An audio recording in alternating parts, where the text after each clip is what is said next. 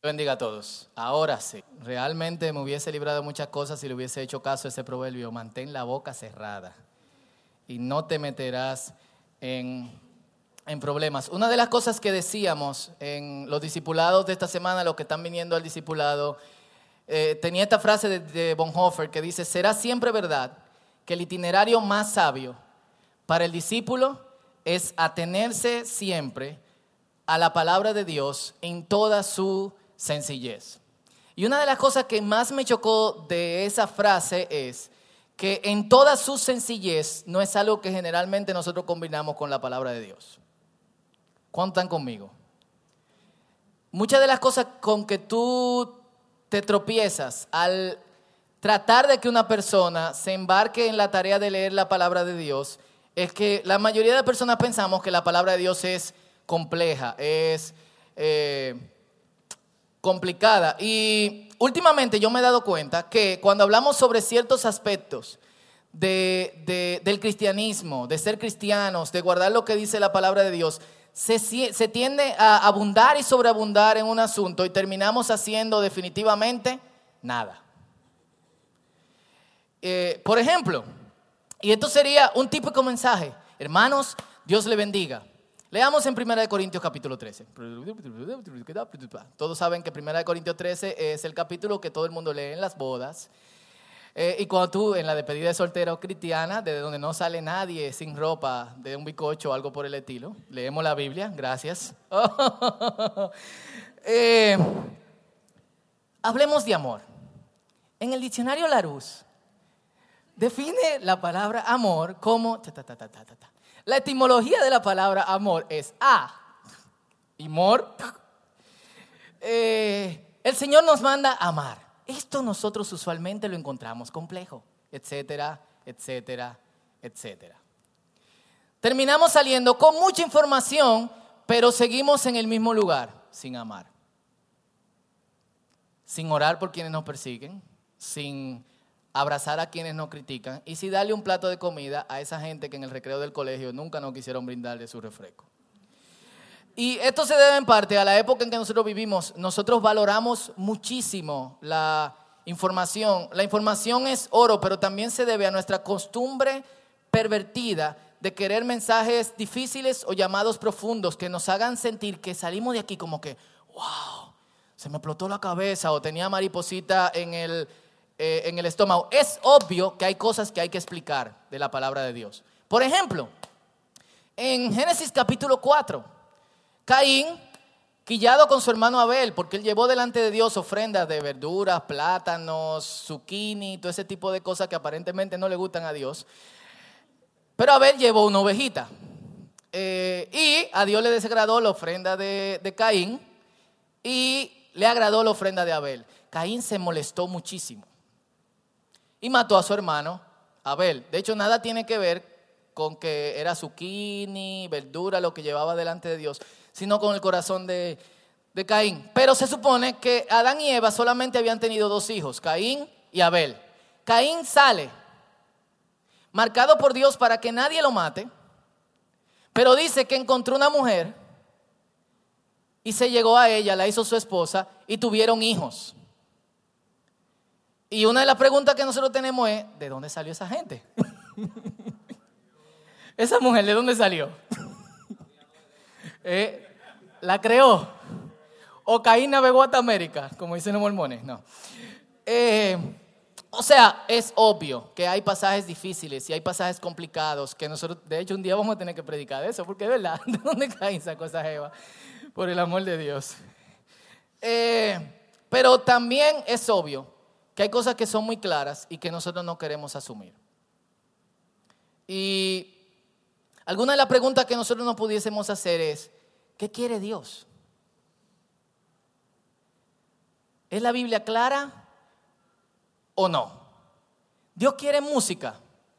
Si me ayudan allá atrás, gracias. La Biblia dice en Amós capítulo 5, versículo 23, aleja de mí el bullicio de tus canciones no quiero oír la música de tus cítaras. Para los que no saben lo que es una cítara, y aquí no vamos a dar explicaciones, gracias. En el diccionario Larousse, no. Eh, cítara era muy parecido a lo que nosotros conocemos hoy como guitarra. De hecho, la palabra guitarra viene de cítara, porque los españoles no podían pronunciar el árabe cítara, así que empezaron a pronunciar guitarra. ¿Quiere música Dios? En algunos contextos no. ¿Qué, qué más quiere Dios? Quiere oración. Y 1, versículo 15 dice, cuando levantan sus manos, yo aparto de ustedes mis ojos, aunque multipliquen sus oraciones, no las escucharé, pues tienen las manos llenas de sangre. Quiere sacrificio Dios. Primera de Samuel capítulo 15, versículo 22. Samuel le dice a Saúl, ¿qué le agrada más al Señor? Que se le ofrezcan holocaustos y sacrificios o que se obedezca a lo que él dice. El obedecer vale más que el sacrificio.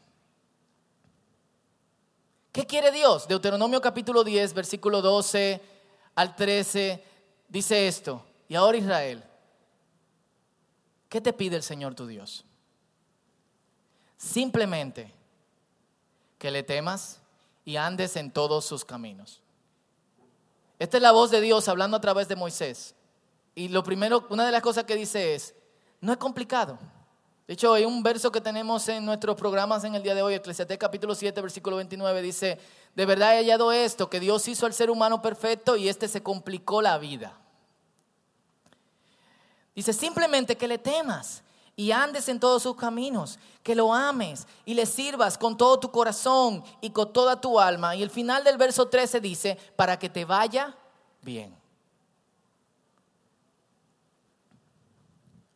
¿Qué es lo que quiere Dios?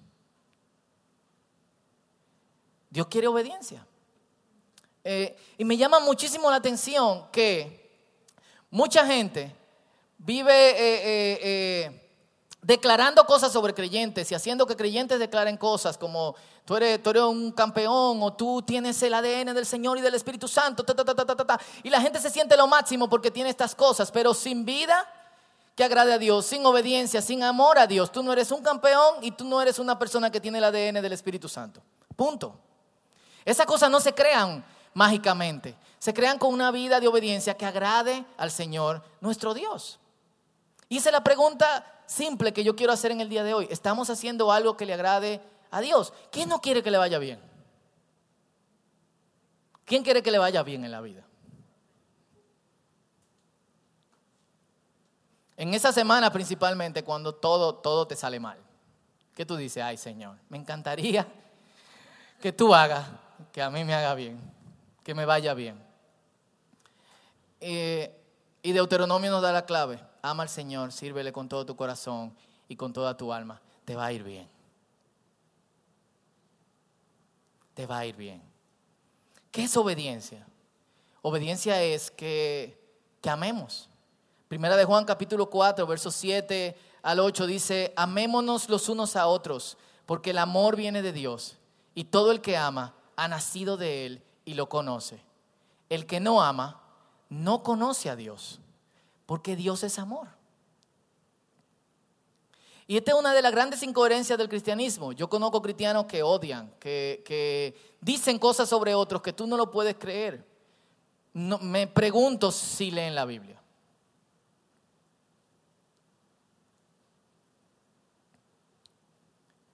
Y el amor tiene que fluir de una persona que obedece a Dios, como acabamos de cantar. Dios también quiere que perdonemos. Mateo capítulo 6, versículo 14 y 15 dice así, porque si perdonan a otros sus ofensas, también los perdonará a ustedes su Padre Celestial. Pero si no perdonan a otros sus ofensas, tampoco su Padre les perdonará a ustedes la suya. ¿Cuántos de ustedes tienen cosas en su corazón contra otra persona? ¿Eh? Un conconcito. Es tiempo entonces de lavar la olla. ¿eh? Dios también quiere que confiemos en Él. Mateo 6, 31 al 32 y verso 34 dice, así que no se preocupen diciendo, ¿qué, qué vamos a comer? Wow, ¿y mañana qué vamos a beber? O wow, ¿qué ropa me voy a poner? Estoy parafraseando. La gente que no cree en Dios anda tras todas esas cosas. Miren qué, qué, qué, cómo lo pone Jesús. Quienes se preocupan demasiado por las cosas que nosotros entendemos que son nuestras necesidades básicas, no creen en Dios. Y el Padre Celestial sabe que ustedes la necesitan. Por lo tanto, no se angusten por el mañana. El Señor nos ha llamado a vivir una vida diferente. Fuera de esa vida diferente, lamentablemente lo, que nos espera a la mayoría de nosotros es angustia, es ansiedad, es depresión, es estar constantemente en tristeza. Si hay un esfuerzo que nosotros deberíamos de hacer, es simple, obedecer al Señor, amarle con todo nuestro corazón, con toda nuestra alma, con todas nuestras fuerzas, y nos va a ir bien. Y, hay otras cosas que pide Jesús de nosotros. Ama a tu enemigo. Al que te pide algo, dale, no le pregunte, dáselo. Alguien te pide un favor y tú piensas ayudarlo en parte. Ayúdalo mucho más de lo que esa persona te dice. Y estas son las cosas que nos llevan a una vida abundante.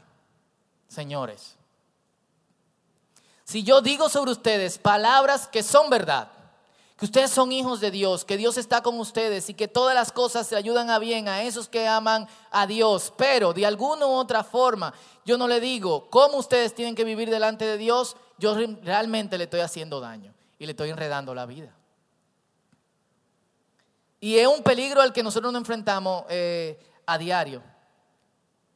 Eh, y yo creo que nosotros deberíamos simplemente perseguir estas cosas, haciendo ah, referencia de Deuteronomio para que nos vaya bien. Si ninguno de estos versos te convence, ¿qué te podría convencer? ¿Una prédica larga y llena de palabras rebuscadas? No.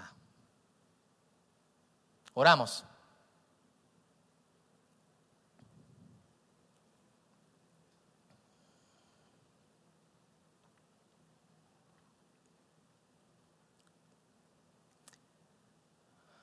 Padre, en el nombre de Jesús, estamos aquí delante de ti hoy, tus hijos la gente que tú amas y que tú quieres. La gente que tú aprecias. La gente que tú has llamado. Y en el nombre de Jesús, si hay algo que te pedimos sobre nosotros, es que, Señor, esas verdades básicas y simples de tu palabra, nosotros andemos y caminemos detrás de ellas.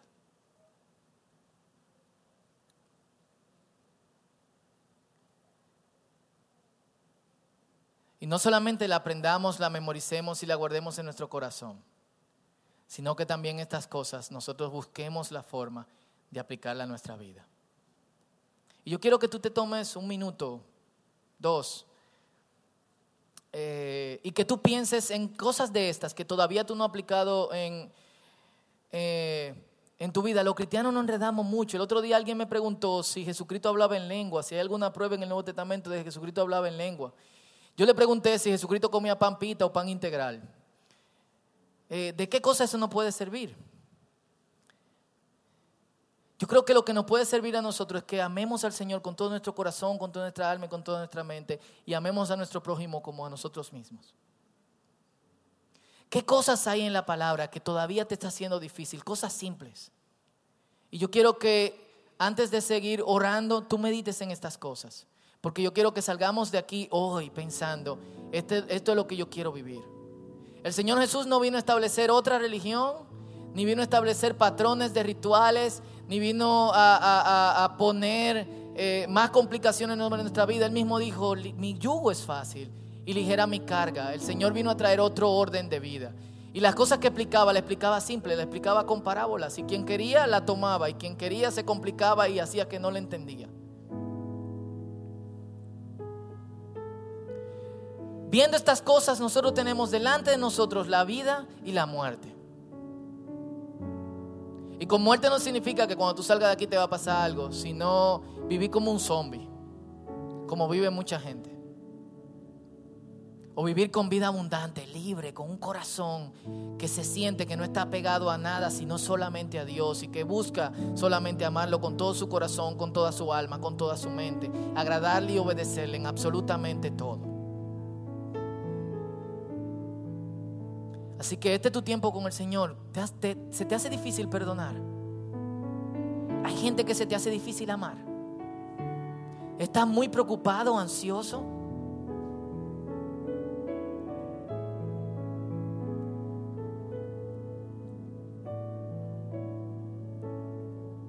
Este es tu tiempo con el Señor.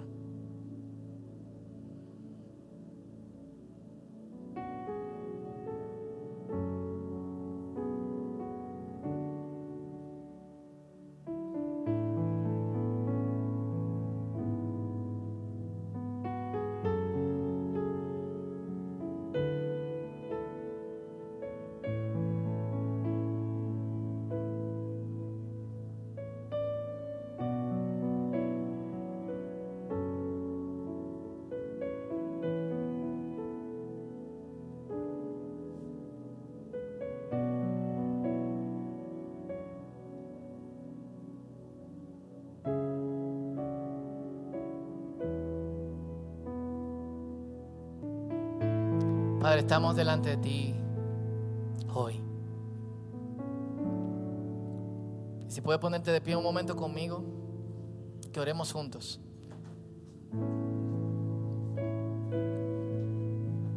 Y vamos a decirle al Señor, queremos seguirte, queremos obedecerte.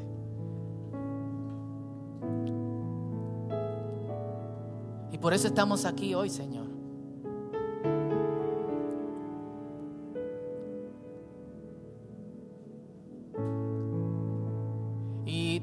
Padre, si, si, si hay en medio de nosotros gente que se le hace tan difícil amar, yo te pido en el nombre poderoso de Jesús que tú obres y tú te glorifiques, Señor. Tenemos la ayuda de tu Espíritu Santo. Si sinceramente queremos amar y sinceramente esa persona quiere, quiere, quiere dar lo mejor de sí, quiere hacer su mejor esfuerzo, Padre, yo te pido por, el ayuda, por tu Espíritu Santo que reciba ayuda. Padre, en el nombre de Jesús, si hay gente que no puede perdonar, en el nombre de Jesús yo te pido, Señor, que esté ayudado por tu Espíritu. Mira que hay cosas que han creado raíces profundas en nuestra vida, hacia otras personas, hacia situaciones. Glorifícate, Señor. Padre, aquellos que están ansiosos, preocupados, que viven constantemente deprimidos, que la tristeza los invade, primera cosa en la mañana o última cosa en el día, Señor. Yo te pido en el nombre de Jesús que tú llenes su corazón y su vida de un gozo más profundo.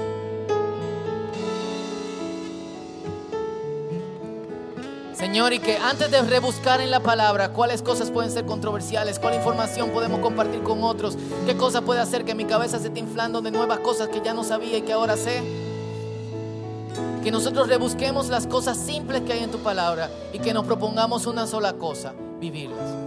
Eso es lo que te pedimos esta mañana, hoy. Te amamos, Señor. Por eso estamos aquí y te pedimos tu ayuda en esto. En el nombre poderoso de Jesús. Amén. ¿Esperaban más? ¿Lo decepcioné? Eso es parte del mensaje. Dios le bendiga.